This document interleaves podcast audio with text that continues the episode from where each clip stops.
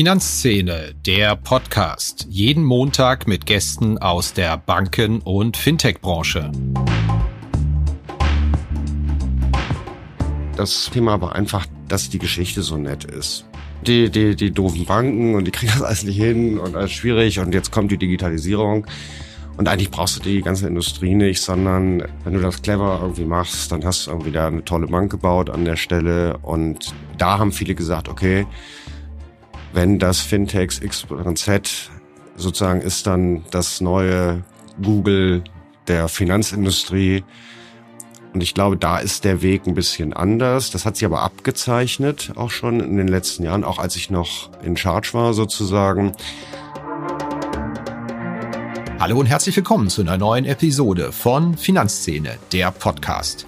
Mein Gast heute ist Michael Mandel und um den ist es ja doch eher ruhig geworden. Er war 20 Jahre bei der Commerzbank, zuletzt vier Jahre als Privatkundenvorstand bei der Commerzbank und ist dann Ende 2020 dort ausgeschieden. Er hat sich selbstständig gemacht als Berater und Investor mit einem eigenen Unternehmen und in dieser Position hat er auch noch eine Menge mit Unternehmen aus dem Finanzenumfeld zu tun und wir dachten uns einfach, fragen wir ihn doch mal, wie blickt er zurück auf die Zeit bei der Commerzbank. Was macht er gerade im Moment? Wie blickt er auch auf die Fintech- und Tech-Branche, mit der er jetzt sehr viel mehr zu tun hat als vorher in seiner Rolle als Privatkundenvorstand?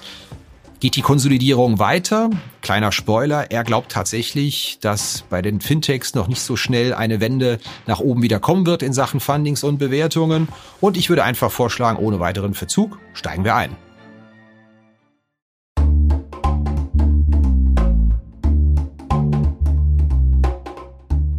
Inkasso ist ein großes Thema für Banken wie Fintechs. Und ein Digital-Inkasso für zukunftsorientierte Unternehmen in Europa, entwickelt für die höchste Recovery und beste Customer Experience, das bietet die Lösung von Per Finance. Über 550 europäische Enterprises vertrauen bereits auf die Lösungen von Per Finance. Der Per Finance Ansatz basiert auf KI und Verhaltensforschung. Ein selbstlernender Algorithmus typologisiert Menschen anhand von Daten, um die passende Kommunikations- und Bezahlstrategie auszuführen. Das Ziel, Kunden erfolgreich zur Zahlung sensibilisieren und die ideale Lösung für jeden Menschen finden, um die Forderung schnell zu begleichen. Zum Einsatz kommen dabei KI-Technologie basierend auf Reinforcement Learning und auch Natural Language Processing. Der Ansatz verhilft Finanzteams zu schnellerer und höherer Rückführung von außenstehenden Forderungen und bietet Verbrauchern ein nahtloses und faires Online-Bezahlerlebnis.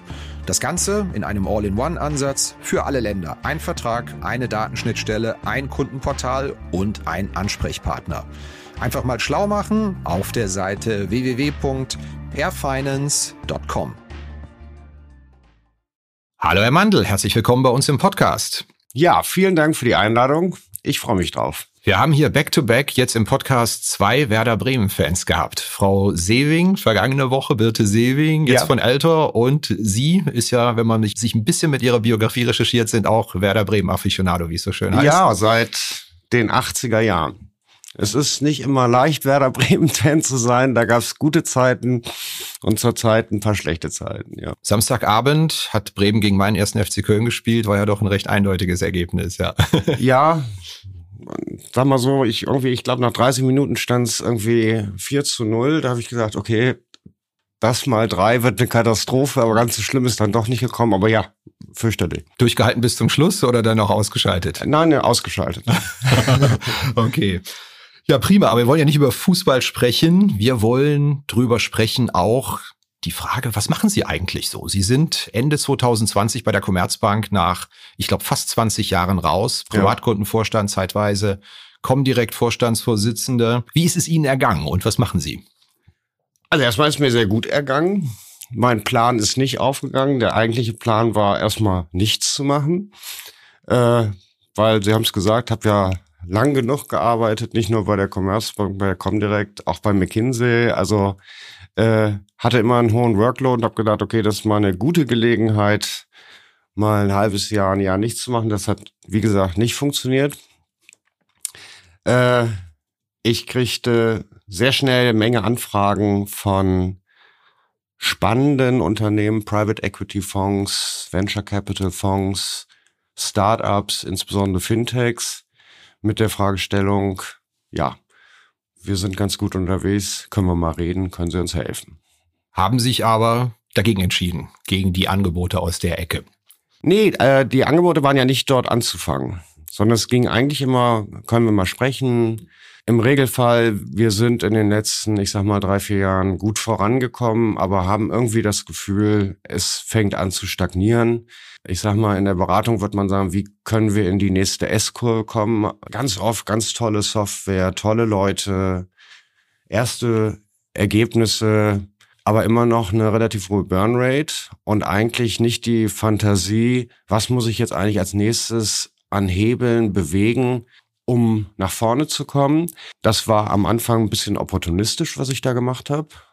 Dann habe ich es auch noch alleine gemacht. Das hat mir auch nicht gefallen. Ich bin nicht so ein Typ, der da alleine irgendwie gerne rumsitzt. Dann habe ich mir einen Partner geholt mit dem Werner Braun, den ich seit auch Jahrzehnten gut kenne. Und wir haben die Mandel Braun GmbH gegründet mittlerweile, um hier das wirklich noch zu professionalisieren, also die Fragestellung zu professionalisieren.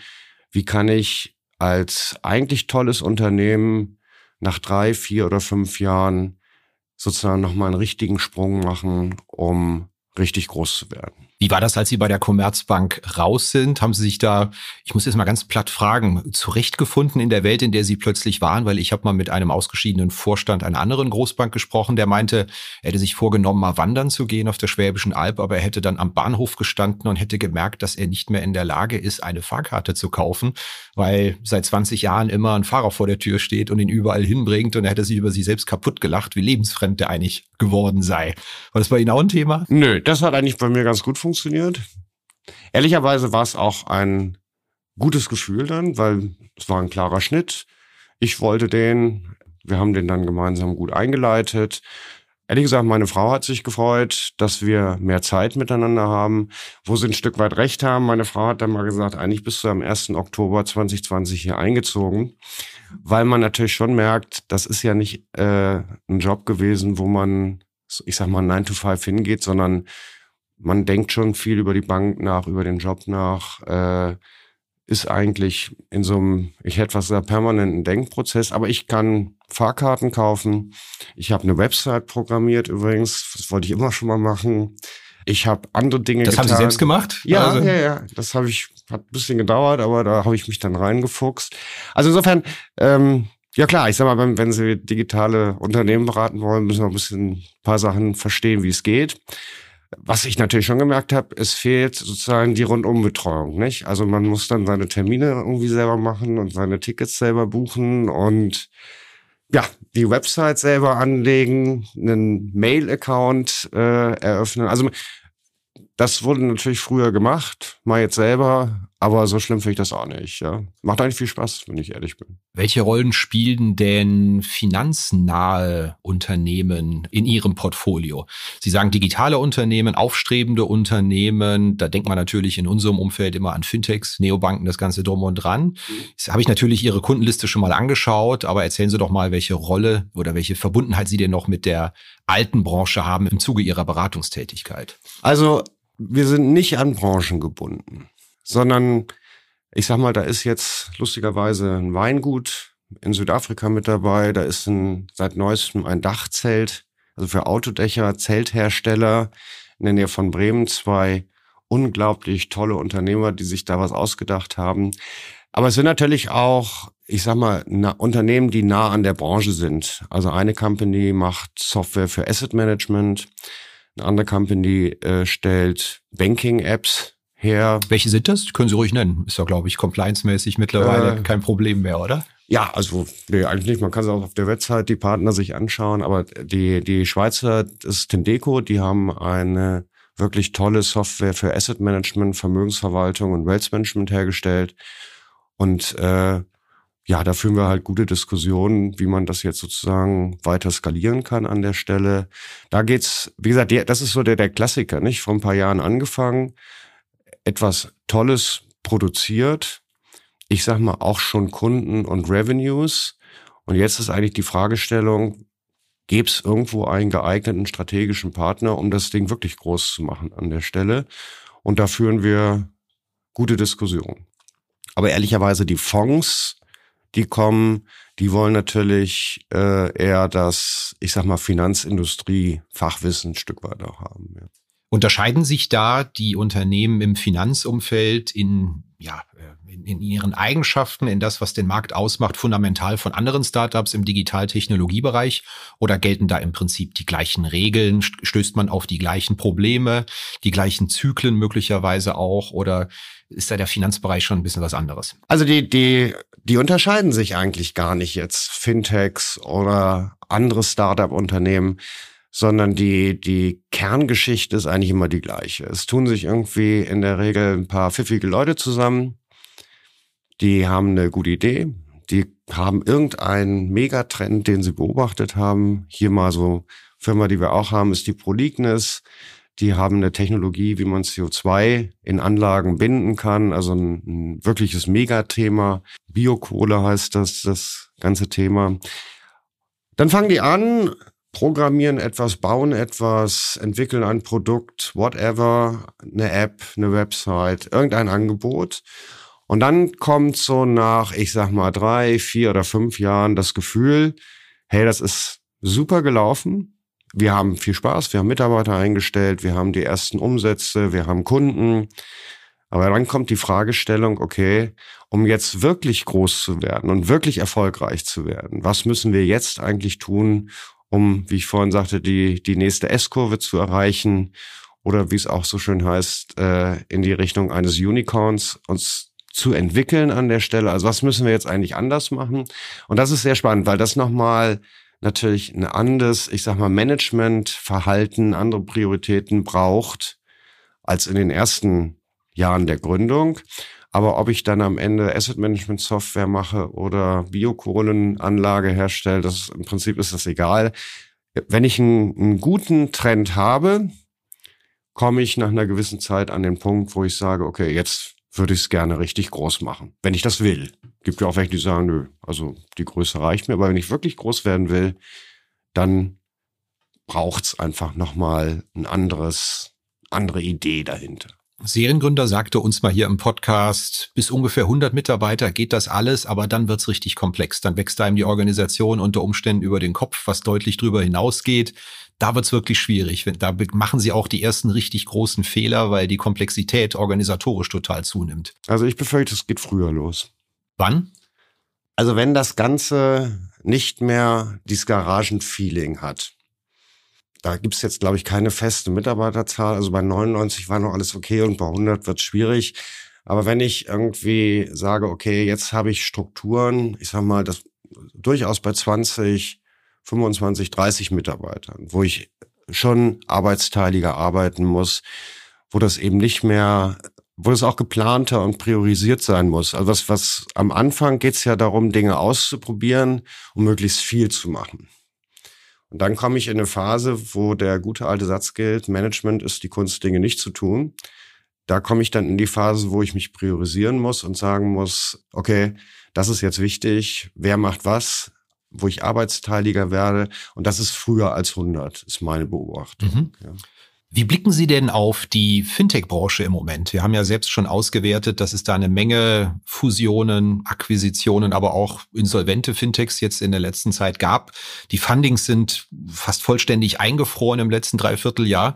Triumphiert man da so als Ex-Großbanker ein klein wenig, weil sie sich ja mutmaßlich auch jahrelang anhören mussten, wie da das Kundenwachstum dieser super digitalen Startups ist? Ich erinnere mich an Gespräche mit Ihnen 2019. Da hatten Sie auch mal gesagt, naja, wenn wir die KPIs hätten, die die Fintechs haben, einfach einfach nur die Kunden an Land ziehen und nicht auf den, auf den Ertrag und die Kosten achten, könnten wir das genauso machen, machen wir aber nicht. Wie blicken Sie da drauf im Moment? Also im Moment eher kritisch. Weil wir natürlich schon festgestellt haben, dass die Bewertungen überall massiv runterkommen, schon runtergekommen sind.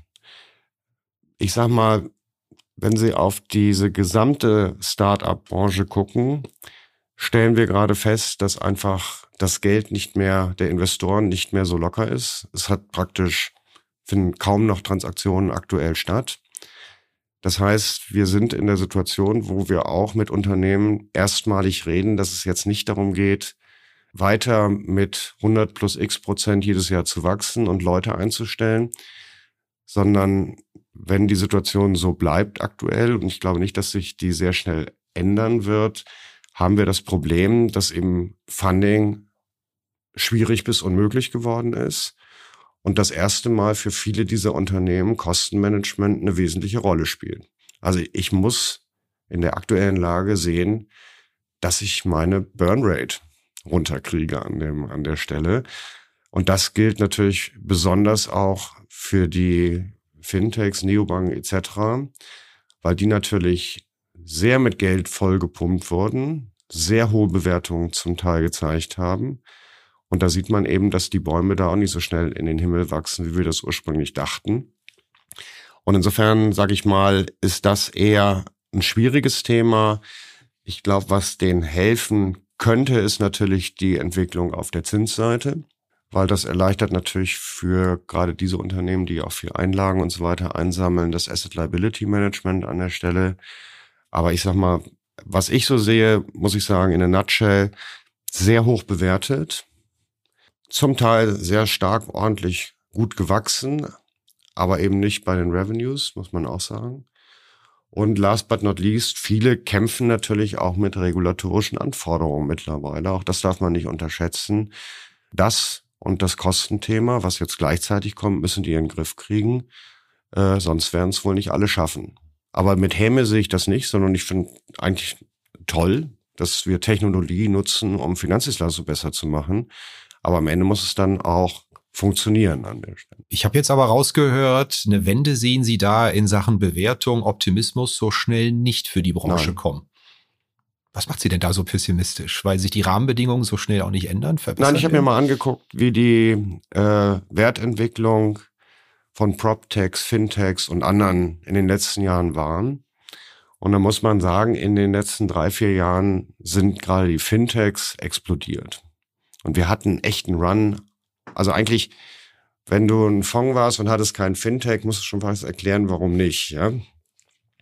Und das hat sich natürlich hochgeschaukelt in verschiedenen Runden. Und ich meine, wir kennen die, die jetzt Werte runternehmen mussten an der Stelle. Und ich glaube, das wird sich so schnell, ehrlich gesagt, nicht erholen. Da wären wir eher eine Konsolidierung und Bereinigung sehen. Hat das viele Geld da Unternehmen und Strategien versaut, falsche Anreize gesetzt, dass vielleicht auch mal nicht selbstkritisch genug gewesen ist, sondern gedacht hat, wenn das Geld alles zukleistert, dann muss ich mich um ein paar operative Dinge vielleicht ein bisschen weniger kümmern? Ja, ich glaube, das ist das eine Thema gewesen. Es war halt sehr einfach, Investoren zu finden an der Stelle. Äh, ich glaube, das zweite Thema war einfach, dass die Geschichte so nett ist. Also die haben wir ja damals auch besprochen. Die man erzählen kann, die, die Geschichte einfach. Ja, das ne? sind die, die, die doofen Banken und die kriegen das alles nicht hin und alles schwierig und jetzt kommt die Digitalisierung.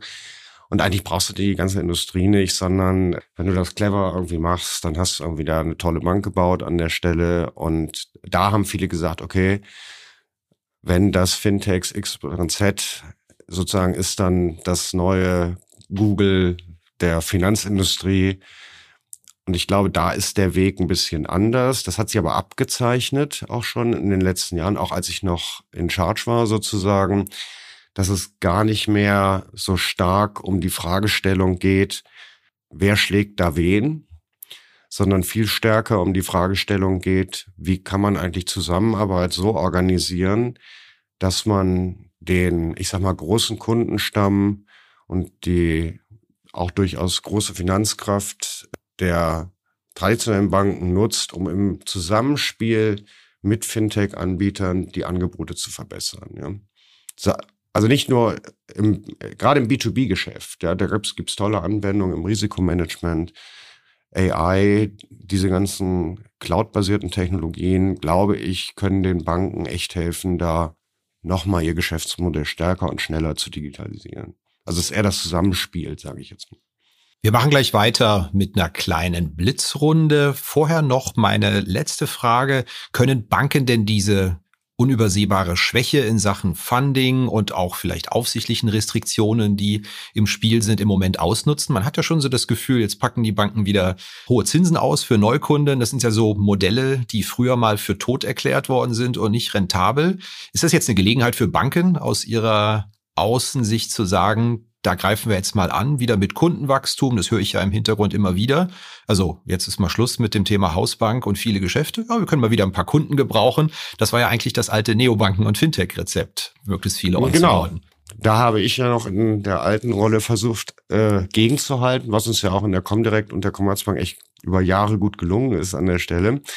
Ähm, das weiß ich noch nicht, ob das jetzt das Spiel ist, aber ich glaube, dieses, äh, diese Hausbank-Idee und so weiter, ich glaube, die hat eine Chance, dass das eine echt gute Value Proposition sein kann für traditionelle Banken. Da glaube ich schon dran. Also das, das äh, sehe ich schon. Was wir nur hinkriegen müssen, das ist allerdings auch so, dafür muss ich natürlich auch mein Geschäftsmodell digitalisiert haben. Also äh, das reine Angebot macht's dann auch nicht, sondern da muss ich in der Lage sein, äh, wirklich digi tolle digitale Angebote, abschlussfähige Angebote entsprechend liefern zu können.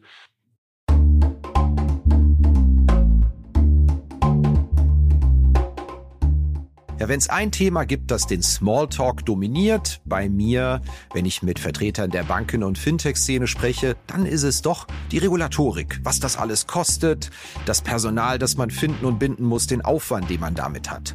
Ja, die Emma Risk und auch die bankenaufsichtlichen Anforderungen an die IT, kurz BAIT, die haben viele schon auf dem Radar. Aber jetzt wartet bereits Dora am Horizont, die nächste Regulierungswelle. Da ist es höchste Zeit für eine zeitgemäße, digitale und automatisierte Unterstützung im Rahmen der Rezertifizierung der Sollkonzepte im Bereich des Zugriffs- und Zutrittsmanagements. Dafür gibt es Foconis Zack. Das Foconis Zack Funktionspaket Rezertifizierung erledigt automatisiert den Soll-Ist-Abgleich, den Antrags- und Genehmigungsprozess und verfügt darüber hinaus über hochspezialisierte Tiefenanalysen, die Berechtigungsrisiken in den IKS-relevanten Bereichen aufdecken. Foconis Zack, dieses Paket, das kommt von der Foconis AG. Das ist ein Unternehmen 2000 gegründet, Softwarehaus mit Fokus auf effiziente Automatisierung und Digitalisierung regulatorischer Anforderungen. Wenn Sie sich mal informieren wollen, schauen Sie mal vorbei unter foconis mit c.de slash Rezertifizierung. Kommen wir zu unserer Rubrik Blitzrunde. Spontane Fragen, spontane Antworten. Ich hoffe, Sie haben Zeit und Lust. Ja. Damit die Hörerinnen und Hörer etwas mehr über die Person Michael Mandl erfahren. Kaffee oder Tee morgens? Kaffee. Im Flieger oder im Zug, Gang oder Fenster? Immer Fenster. Im Urlaub, Strand oder Berge? Äh, lieber Strand. Lieber morgens ganz früh ins Büro der Erste sein oder lieben abends ganz lang bleiben? Äh, auf keinen Fall morgens früh, lieber abends lang. Buch oder Netflix? Äh, beides. Die letzte richtig gute Serie oder das letzte richtig gute Buch, den Sie gesehen haben und empfehlen können? Oh, da gibt's viele. Also das Buch, was ich gerade lese, ist das große Werk von Henry Kissinger, Die Staatskunst. Das sind 750 Seiten, wo man noch mal viel lernen kann. Apple oder Android? Äh, Apple. Lieber viel Geld oder viel Freizeit? Viel Freizeit. Die erste Frage, die Sie bei Einstellungsgesprächen stellen, ist? Die erste Frage ist in der Regel irgendwie was Privates. Also in der Regel die Frage, okay, manchmal steht's ja drauf, was machen Sie denn, wenn Sie keine Podcasts mit Leuten aufnehmen? Was machen Sie gern oder so? Dienstwagen oder Elektrofahrrad? Ähm, Dienstwagen. Ihr Schreibtisch, Ordnung oder Chaos? Ordnung, papierfrei, bloß nichts, was beim Denken stört.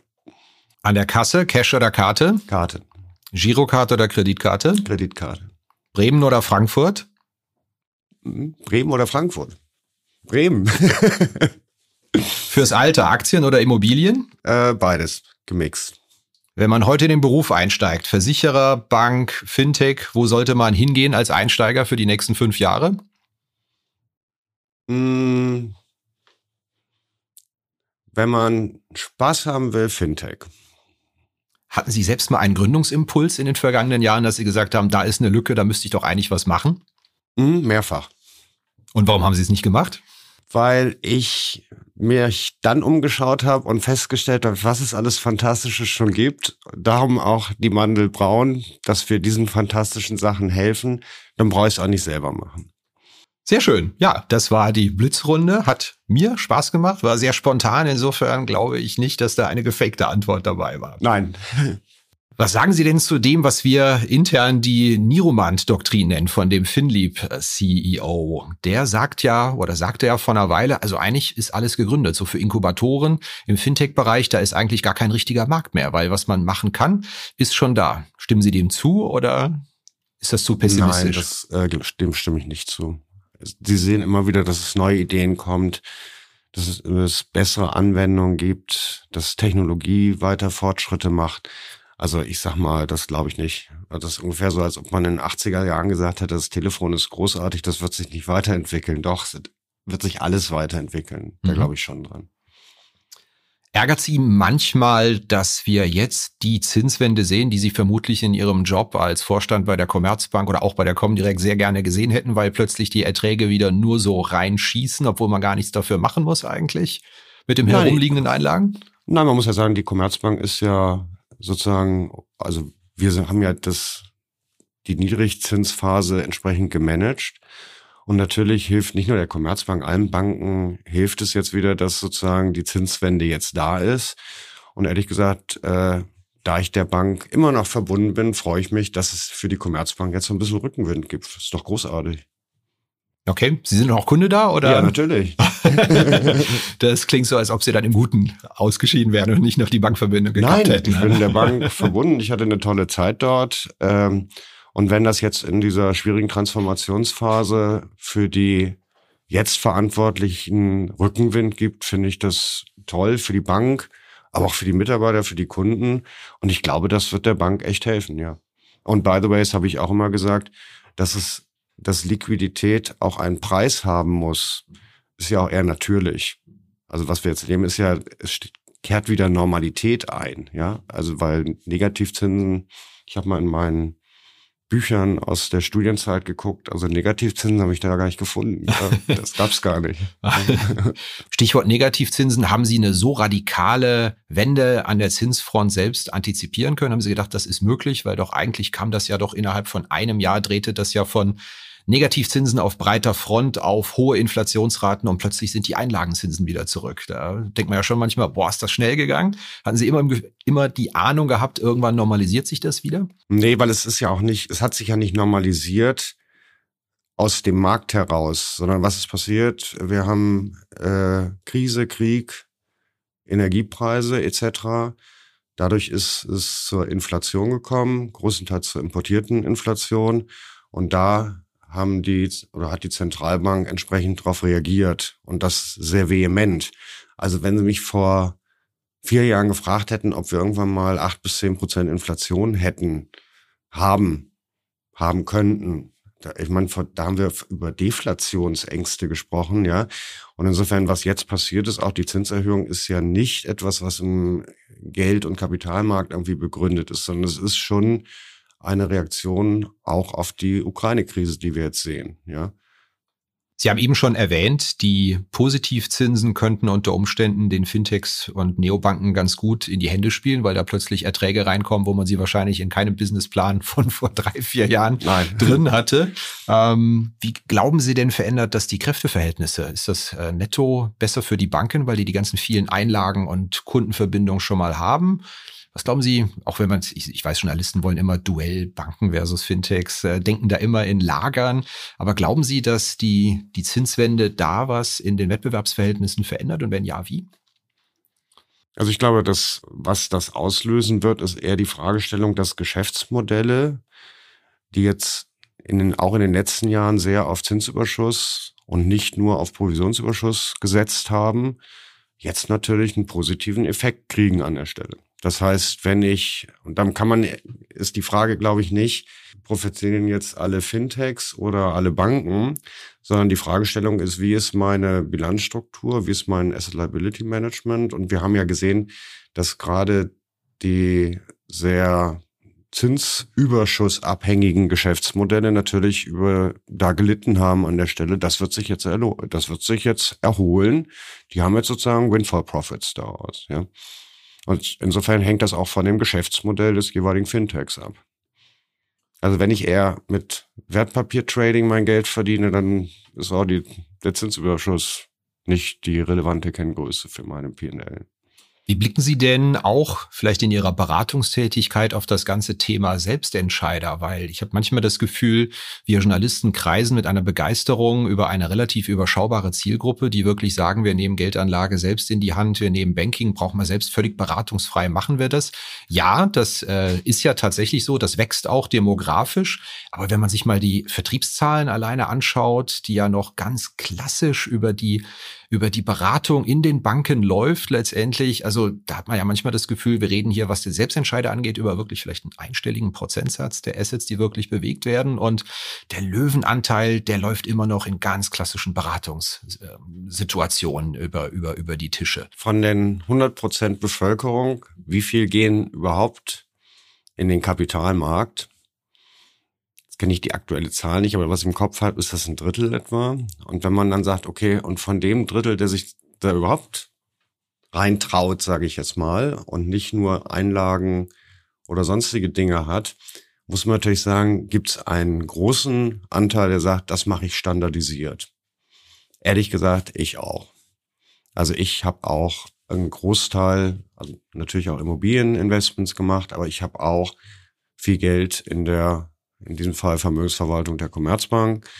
Da gibt's ja dann auch Vermögensmanagement oder es gibt ETF-Sparpläne und so weiter. Also wo ich wirklich reingehe und sage, okay, ich kann und will mich da gar nicht drum kümmern. Und das muss auch nicht unbedingt falsch sein, weil wenn wir sehen, was sozusagen dort passiert ist seit dem 24. Februar letzten Jahres, dann muss ich natürlich, wenn ich mich drum kümmere, auch äh, sozusagen diese Volatilitäten irgendwie wegmanagen an der Stelle. Und wenn ich da keine Zeit, keine Lust oder sonst was habe, gibt's halt Profis, die das gut können dann an der Stelle. Sind Sie ein ordentlicher Anleger, wenn Sie mal so zurückblicken? Oder häufig ist ja so, je, je näher man an den Themen ist, desto schlauer glaubt man häufig zu sein und macht es dann gar nicht so gut. Also ehrlich gesagt, ich bin gar kein Anleger. Meine Frau ist da die Expertin. Tatsächlich, ja. das äh, zu Hause delegiert, ja. Also die war Wertpapierberaterin und äh, gegen deren Rat würde ich eigentlich nichts machen. Sehr schön. Würden Sie rückblickend irgendetwas strategisch anders machen mit dem Wissen, was Sie jetzt äh, erworben haben, also jenseits vielleicht der Zinsentwicklung, dass Sie sagen, oh, da habe ich eine Entwicklung völlig falsch eingeschätzt in meiner Zeit als Vorstand? Nee, was ich anders machen würde, ist, was ich jetzt gesehen habe, was es alles gibt im Markt an Technologie die ich mir auch als Vorstand angeguckt habe, aber nicht mit der Intensität, muss man sagen. Glaube ich, würde ich im Nachhinein in dem, in der IT-Strategie stärker auf Buy als auf Make setzen. Also ich glaube, wir haben sehr, sehr viel, äh, oder Banken in Summe bauen immer noch ganz viele Dinge selber in der Abteilung, weil es irgendwie angeblich schneller, besser konfektioniert oder sonst was ist. Äh, ich glaube, da würde ich heute anders agieren und viel, also man hätte eigentlich viel früher viel stärker auf Standarddinge, auf Innovationen, die es im Markt gibt, setzen müssen. Ich glaube, die Differenzierbarkeit eines Angebots durch eigene IT-Entwicklung ist überschaubar groß. Und ich glaube, es ist auch billiger, es nicht äh, selber zu bauen. Ja. Meine letzte Frage ist traditionell ein Blick nach vorne. Sensibilisieren Sie doch unsere Hörerinnen und Hörer einmal für ein unterschätztes oder unterbelichtetes Thema, von dem Sie sagen, das wird, egal ob es jetzt Banken, Fintech, Digitalisierung ist, einen viel stärkeren Einfluss auf unser Leben oder vielleicht auch auf unternehmerisches Handeln haben, als es im Moment noch den Anschein hat. Also ich glaube, das größte Thema, was uns in den nächsten Jahren be absolut beherrschen wird, ist das ganze Thema Klimawandel. Und zwar nicht in der, ich sag mal, eher lauten Diskussion, wo Leute zu Recht darauf aufmerksam machen, ich hoffe immer in friedlicher Art und Weise, dass wir da ein Riesenproblem haben, sondern die auch nicht, dass wir jetzt sozusagen mit Windkraft ein bisschen schneller und hier ein bisschen mehr, ich glaube, das wird nicht reichen, sondern ich glaube, das wird äh, als Investment ein Kernthema werden, wo Investitionen in den nächsten Jahren reinfließen und ehrlich gesagt, wo man auch dann Geld verdienen kann und muss. Nur dann wird das ja auch passieren, ja. Also die wenigsten Anleger sind ja Altruisten, die sagen, also ich will der Menschheit was Gutes tun und da mache ich das jetzt. Aber ich glaube, dass das ganze Thema Klimawandel, erneuerbare Energien, ich habe vorhin über die Biokohle gesprochen, nicht nur die Frage, wie können wir weniger CO2 sozusagen produzieren, sondern die Fragestellung, wie können wir CO2 stärker noch binden. Da gibt's ja diese NETs, also Technologien, die das einfach können. Und ich glaube, das wird kommen und dann wird es stärker, glaube ich, ein, ein echtes Investitions- und Gesellschaftsthema sein und weniger, sag ich mal, ein Aufrege- und Protestthema werden an der Stelle. Also wir müssen schaffen, vom, von der Erkenntnis und den Protesten zum wirklichen Handeln zu kommen. Und ich glaube, da wird noch viel passieren müssen im nächsten Jahr. Das scheint mir das Top-Thema der nächsten Jahre. Allerletzte Frage, die klingt ein bisschen bauchpinselnd, ich weiß, aber wo kommt denn der Spitzname Magic Mandel her, den Sie sich erworben haben in der Commerzbank? Haben Sie immer auf der Zielgeraden die Vertriebsziele gerade noch so erfüllt oder wo kommt der her? Also ich habe ihn mir nicht ausgedacht, ich fand ihn auch nicht doll. Der kommt aber, glaube ich, sogar aus Zeiten bei der Comdirect. Und, und wo kommt er her? Wegen, wegen erreichter Ziele Ahnung. oder? Vielleicht haben wir es ganz gut gemacht bei der Comdirect. Nein, weil wir schon ähm, Sachen auch erreicht haben äh, in verschiedenen Funktionen, wo man gesagt hat, und das wird ja schwierig. Und dann muss man sagen, doch. Also nehmen Sie das Thema, kann eine Großbank nochmal wachsen? Ja, sie kann. Aller, allerletzte Frage. Man hört ja häufiger, dass der eine oder andere Vorstand auch mal seine Fußballleidenschaft in ein Sponsoring umwandelt. Ich glaube, den Impuls hatten Sie aber nie gehabt, äh, bei der Commerzbank mal Geld in Werder Bremen zu pumpen, obwohl ich gehört habe, dass ja quasi fast der ganze Vorstand zeitweise Werder Bremen-Fan gewesen sein muss. Ich glaube, Herr Blessing, äh, Sie, ja. das sind ja gleich mehrere Akteure, habe ich erfahren, die da eine Affinität zu Werder Bremen hatten, auch biografisch. Ja, sag mal so, wir hatten ja ein zwei große Fußball-Sponsorings mit dem, der Nationalmannschaft. Übrigens der Herren- und der Frauen-Nationalmannschaft. Äh, also das war das äh, die DFB-Kooperation und natürlich die Verbundenheit einfach der Bank zu Frankfurt und Eintracht Frankfurt und dann die, ja, unsere ehemals Commerzbank Arena. Und insofern glaube ich, äh, da braucht es jetzt nicht noch aus persönlicher Begeisterung ein drittes. Und muss ich sagen, war ja auch ein paar Mal mit der Eintracht unterwegs. Die hat sich ja auch in den letzten Jahren ganz gut geschlagen mit diversen Pokalerfolgen. Und insofern, sage ich mal, so ein bisschen schlägt auch mein Herz mittlerweile für Eintracht Frankfurt. Also da hatte ich kein Problem. Ich finde es ja journalistisch immer interessant, wenn dann das Sponsoring einer Bank ein ganz anderes ist, als die tatsächlichen Interessen sind. Ich meine, ja, Deutsche Bank sponsert jetzt ja auch die ehemalige Commerzbank Arena, den Deutsche Bankpark, aber man weiß ja, im Vorstand ist oder beim Vorstandschef ist eher der FC Bayern München ganz gut gelitten. Ja, gut, weil natürlich, äh, man muss natürlich eins sagen, wir haben das damals auch ein Stück weit gemacht, weil natürlich ein Großteil auch der Mitarbeiter hier sind vor Ort in Frankfurt und um natürlich auch der, der Region, sage ich jetzt mal, dem Rhein-Main-Gebiet was wiederzugeben. Und ich halte wenig davon, sozusagen persönliche Interessen jetzt sozusagen in ich, das Marketingkonzept mit einzubauen. Also da hilft die Grundgesamtheit, Grundgesamtheit eins jetzt nicht unbedingt weiter. Ja. Wobei sich Werder vielleicht gefreut hätte, wir haben mit Fußball angefangen, wir hören mit Fußball auf. Herr Mandel, vielen Dank, hat großen Spaß gemacht. Ja, ich danke auch. Vielen Dank. Ja, das war's wieder mit dieser Episode von Finanzszene, der Podcast. Wir sagen Danke fürs Zuhören, freuen uns über Ihr Feedback unter redaktion.finanz-szene.de. Kontaktmöglichkeiten auch über Threema in den Notes zu diesem Podcast. Vielen Dank. Redaktion und Host Christian Kirchner. Coverdesign Elida Atelier Hamburg. Produktion und Schnitt Podstars bei OMR Hamburg. Musik Liturgy of the Street von Shane Ivers www.silvermansound.com.